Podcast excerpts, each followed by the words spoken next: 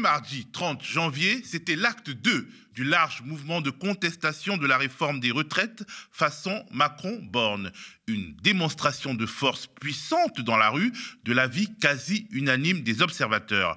Le quotidien Libération indique que le rapport de force se complique pour le gouvernement, la mobilisation s'intensifie, fait remarquer le monde. Mais tels des Gaulois dans leur village d'Astérix, une équipe d'observateurs semble considérer que les manifestants qui ont déferlé sur Paris n'étaient pas si nombreux que ça. Le cabinet indépendant qui apparaissait jusqu'ici le plus fiable a donné un chiffre plus bas que le chiffre de la police. La police dit 87 000 et le cabinet occurrence dit 55 000. Résultat, il réussit l'exploit de rendre crédibles les chiffres de la police.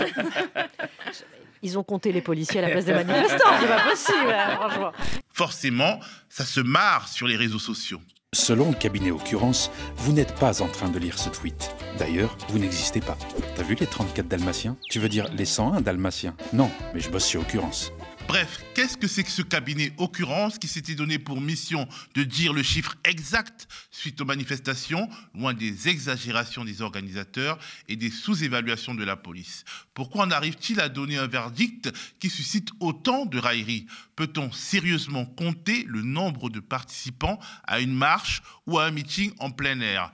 Pour en parler, j'ai voulu donner la parole à Alessio Mota, consultant et enseignant en sciences sociales, bon connaisseur des données chiffrées, spécialiste des enquêtes quali et quantitatives, auteur aussi du livre Sociologie des déclenchements d'actions protestataires paru aux éditions du Croquant et de l'anti-manuel de sociaux paru aux éditions Bréal. On peut compter Alessio Mota au nombre des experts qui ont considéré que l'évaluation d'occurrence, c'est-à-dire 55 000 manifestants à Paris le 31 janvier, était invraisemblable.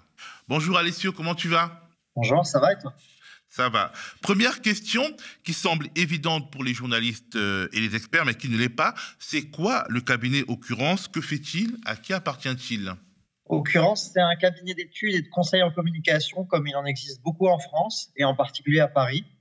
Il a été créé en 1995 et est dirigé par un monsieur qui s'appelle Assael Adari, et il appartient à l'IFOP depuis 2022. Il travaille pour plusieurs entreprises privées et comme pour beaucoup d'autres entreprises comparables, les objets politiques sont surtout un moyen de promotion pour eux. C'est-à-dire qu'ils ne misent pas leur rentabilité euh, sur tout ce qui est politique et notamment le comptage des manifestations. C'est pour eux un moyen de faire parler d'eux et euh, d'être approchés derrière par des clients qui, eux, apportent une rentabilité.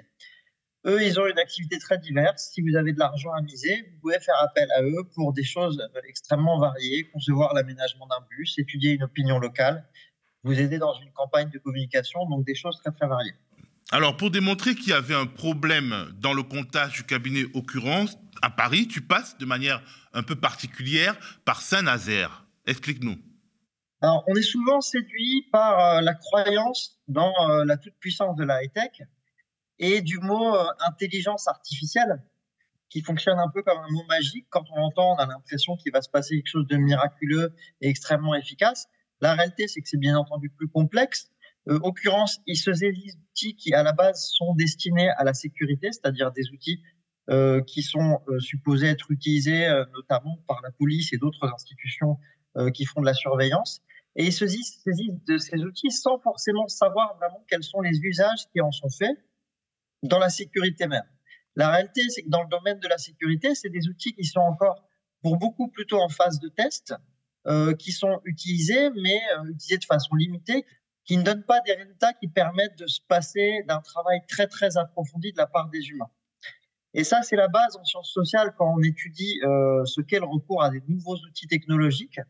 C'est qu'on a plusieurs niveaux. On a un premier niveau, l'outil et la consigne théorique qui va avec l'outil. Deuxième niveau, euh, l'usage euh, qui va en être préconisé euh, dans telle entreprise. Et troisième niveau, les résistances qui sont liées à la culture antérieure des gens qui utilisent l'outil, à leur logique d'activité, à leurs habitudes professionnelles, des fois à de la négligence, à divers réflexes. Et il y a beaucoup de précisions et d'informations qui se perdent aux trois étages.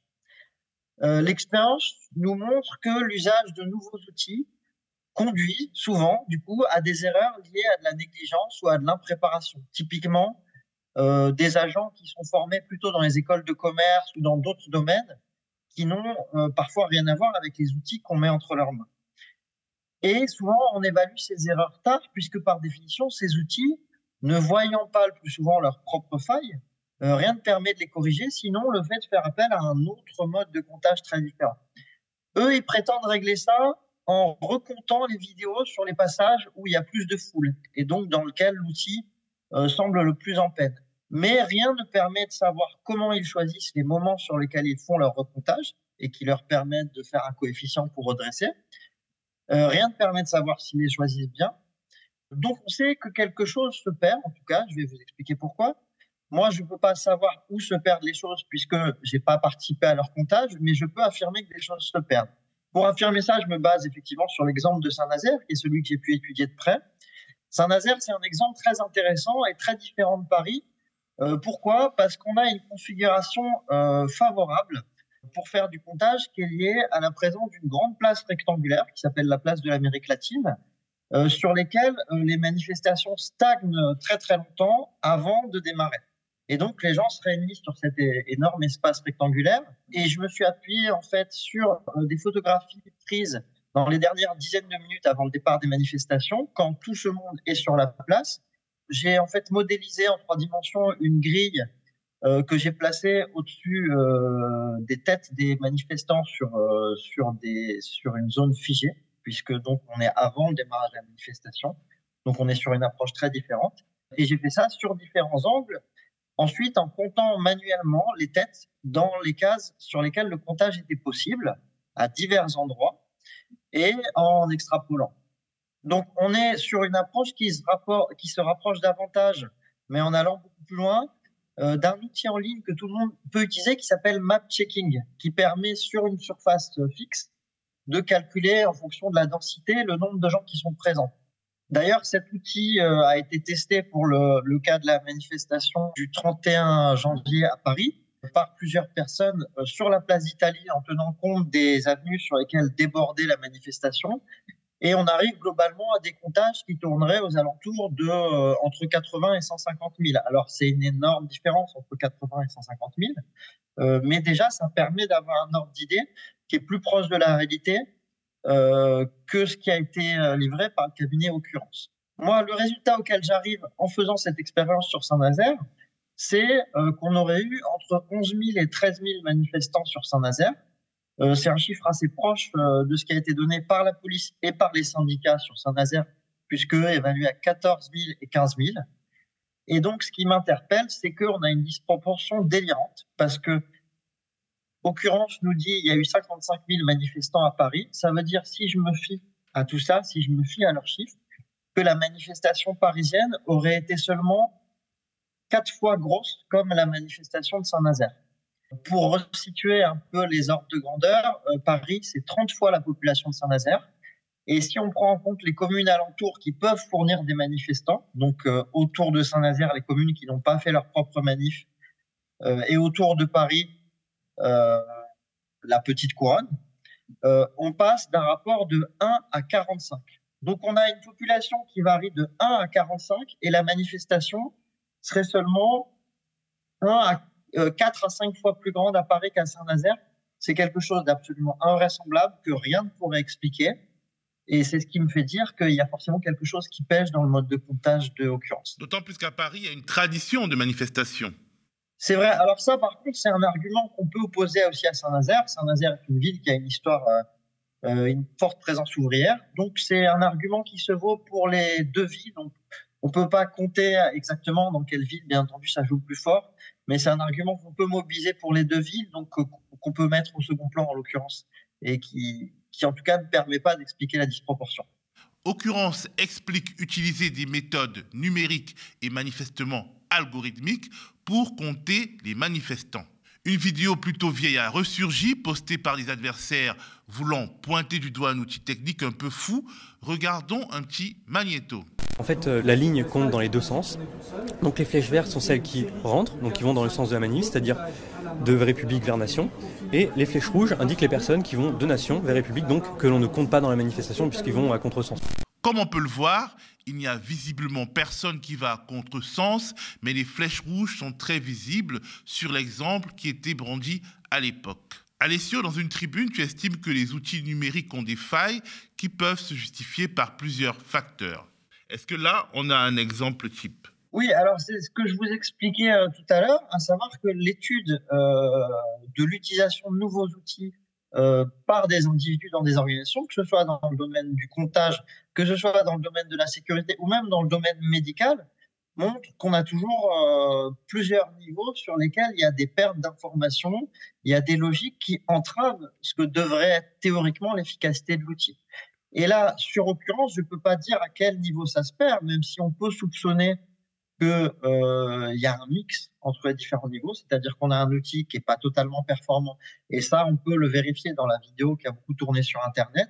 Et on a en même temps euh, des agents dont la formation euh, ne les prépare pas à l'utilisation approfondie de ce type d'outils, euh, qui sortent d'autres formations très variées, qui sont celles qu'on trouve classiquement dans les cabinets de conseil. Et donc, à tous ces niveaux, il peut y avoir une perte de, de qualité de l'information et du travail qui explique des chiffres invraisemblable. Tu pointes aussi du doigt le manque de transparence de la méthode occurrence qui ne publie ni les vidéos exhaustives sur lesquelles il s'est basé, ni sa méthodologie. Effectivement, occurrence sur les réseaux sociaux et notamment sur Twitter joue à fond euh, l'image de la transparence en mode entre guillemets on partage tout, mais la réalité c'est qu'ils ne partagent rien. Euh, ils répondent aux questions qui les arrangent, ils mettent des liens vers des vidéos filmées par d'autres et qui sont inexploitables pour le comptable, et jusqu'ici, je ne dis pas que ça va pas changer, mais jusqu'ici, ils ne répondent pas aux questions euh, qui leur ont été posées sur la possibilité de consulter leurs vidéos. Et la question leur avait d'ailleurs déjà été posée dans un autre contexte il y a un an et demi. Euh, ils avaient évoqué la possibilité de création d'une cellule scientifique et la possibilité de partager euh, publiquement leurs vidéos. Pour le moment, c'est toujours pas le cas. Et à l'époque, ils disaient d'ailleurs qu'ils ne pouvaient pas partager leurs vidéos et même qu'ils effaçaient quelques minutes après le comptage euh, tout ça de leur disque dur. J'attends de voir la suite, mais pour le moment, la transparence n'est qu'un mot. On n'a pas de transparence euh, dans leur méthode de travail. Et est-ce que justement c'est un problème pour euh, la méthodologie en, en, sciences sociales et la méthodologie tout court, justement de ne pas publier ces techniques d'approche et de ne pas les rendre publiques? Alors, eux, ils prétendent pas faire des sciences sociales, mais ils prétendent avoir une approche qui est quelque chose de scientifique quand même, au détour de, leurs formules, de leurs interviews, etc. Oui, effectivement, dès lors qu'on n'est pas dans un partage d'informations sur les données, euh, on peut rien contrôler sur le plan de la méthodologie. La méthodologie, si on a une boîte noire, il n'y a pas de méthodologie parce que le principe, c'est de pouvoir opposer des arguments, contrôler, vérifier par différents moyens donc, tant qu'on n'a pas accès aux vidéos qu'ils utilisent, ne peut pas savoir euh, ce qui est juste, ce qui n'est pas. Et, ça, euh, cela dit, ça ne veut pas dire qu'un jour ils le feront. Beaucoup de cabinets, dans beaucoup de domaines, que ce soit pour les sondages ou pour d'autres domaines, ne partagent pas leur boîte noire. Ça ne veut pas dire qu'ils travaillent forcément mal. En l'occurrence, il y a des éléments qui nous laissent dire euh, que leurs chiffres ont un problème. Je serais curieux et ravi de pouvoir discuter avec eux et accéder à l'ensemble des informations et en particulier à leurs vidéos. Est-ce que tu as essayé de parler avec eux? Bah, J'ai publié, euh, comme tu l'as dit, un article euh, qui a été relayé sur Twitter euh, dans lequel je les interpelle clairement. J'ai eu une réponse de leur part dans un tweet très rapide à une petite question qui était un peu hors sujet. Et ils m'ont renvoyé d'ailleurs vers une vidéo, comme je disais tout à l'heure, qui n'est pas la leur et qui n'est pas utilisable pour le comptage. J'ai demandé de nouveau s'il était possible d'accéder à leurs vidéos. Pour le moment, j'ai pas de réponse. Après, on est sur du temps très court. Euh, je ne vais pas dire qu'ils fourniront pas cette réponse, bien entendu, mais je suis dans l'attente et dans une grande curiosité. Le cabinet Occurrence roule-t-il pour la Macronie? C'est ce que suggèrent certains de ses adversaires qui pointent les activités très partisanes de son président sur les réseaux sociaux. J'ai voulu demander à Alessio Mota s'il pensait qu'un biais de ce type pouvait jouer. Alessio, est-ce que le cabinet occurrence, à ton avis, roule pour la Macronie? Je suis le premier à dire qu'on peut assumer un engagement politique euh, public et en même temps fournir un travail très rigoureux. Donc, je ne vais pas répondre à cette question. Je pense que ce serait une erreur. Alessio Motta travaille lui aussi sur des modèles scientifiques permettant d'anticiper la montée de mouvements protestataires. Forcément, on a envie de lui demander comment il procède et quel regard il porte sur le mouvement actuel, ses chances de durer dans le temps, voire de gagner. Alessio, alors, tous les éléments que tu as, est-ce qu'ils t'indiquent qu'il y a quelque chose qui se joue aujourd'hui par rapport à des mouvements qu'on a eus par le passé? Il y a des choses qu'on peut prédire avec un certain succès. Par exemple, quand se lance une réforme des retraites euh, qui est critiquée par les organisations, on peut prédire avec un certain succès qu'il va y avoir des manifestations. On peut donner par avance les jours de la semaine où ça va se passer. On peut prévoir un certain nombre de choses qui sont ancrées dans des routines. On ne peut pas prédire la durée d'un mouvement. Il y a trop d'éléments accidentels qui jouent là-dessus, d'éléments aléatoires. Euh, il suffit de voir comment le Covid en 2022 a soudainement figé euh, tout le mouvement contre la réforme des retraites en 2020, pardon. Ce que je veux dire, c'est que les manifs ont beau être des démonstrations de force, ça fait 17 ans qu'elles n'ont pas fait reculer un, un, gouvernement sur une question de premier ordre. Et ça fait plusieurs décennies qu'elles n'ont pas conduit à conquérir des nouveaux droits, de nouveaux avantages sociaux. Alors, il y a quelques pistes innovantes et symboliques. Euh, il y a eu des discussions récemment sur les coupures de courant, etc. Mais il faudra un jour que les organisations, notamment syndicales, s'interrogent davantage sur la stratégie à mener. Pour moi, quand on perd avec une armée d'un à trois millions de personnes prêtes à quitter leur travail plusieurs jours pour se mobiliser, c'est que la stratégie est à revoir. C'est ce qu'on a vu sur les dernières grandes mobilisations dans l'ensemble. J'attends de voir ce qui va se passer pour la suite, mais je pense qu'à un moment, il faudra que les organisations se posent la question euh, des façons de se mobiliser et remettre un grand nombre de choses à plat. Même si d'un point de vue national, il n'y a pas forcément des succès retentissants tout le temps, il y a quelques victoires sectorielles, euh, peut-être même locales. Est-ce que tu euh, as analysé les ressorts qui permettent euh, à une victoire de se mettre en place dans le contexte que nous connaissons, qui est un contexte où finalement les routines syndicales ne fonctionnent pas? Quelles sont les fenêtres d'espoir? Les victoires sectorielles sont liées en général au fait qu'on a par exemple des grèves euh, mettons à l'échelle d'une entreprise, qui pèse vraiment sur l'intérêt de l'entreprise dans laquelle se déroule la grève. Quand on bloque une entreprise, c'est un levier puissant pour toucher à la décision du patron. Mais là, on ne parle pas de bloquer une entreprise pour toucher à la décision du patron. On parle de faire bouger un gouvernement sur euh, une réforme en préparation. Manifestement, ça ne veut pas dire que ça a toujours été le cas et que ça sera toujours le cas, mais manifestement, à ce jour, et en tout cas depuis le début de la présidence euh, certainement de Nicolas Sarkozy, les gouvernements ont tendance à considérer que euh, les manifestations n'ont pas d'effet pour eux, que euh, c'est pas quelque chose qui les contraint, qui les oblige à prendre telle ou telle décision. Donc, ce qu'il faut, c'est s'interroger sur quelles sont les choses qui peuvent effectivement apparaître comme des contraintes aux personnes qui décident et essayer de les répercuter. Les gilets jaunes, euh, ont obtenu quelques victoires, euh, pas des fois en menant une réflexion là-dessus, des fois en tentant des choses un petit peu dans tous les sens.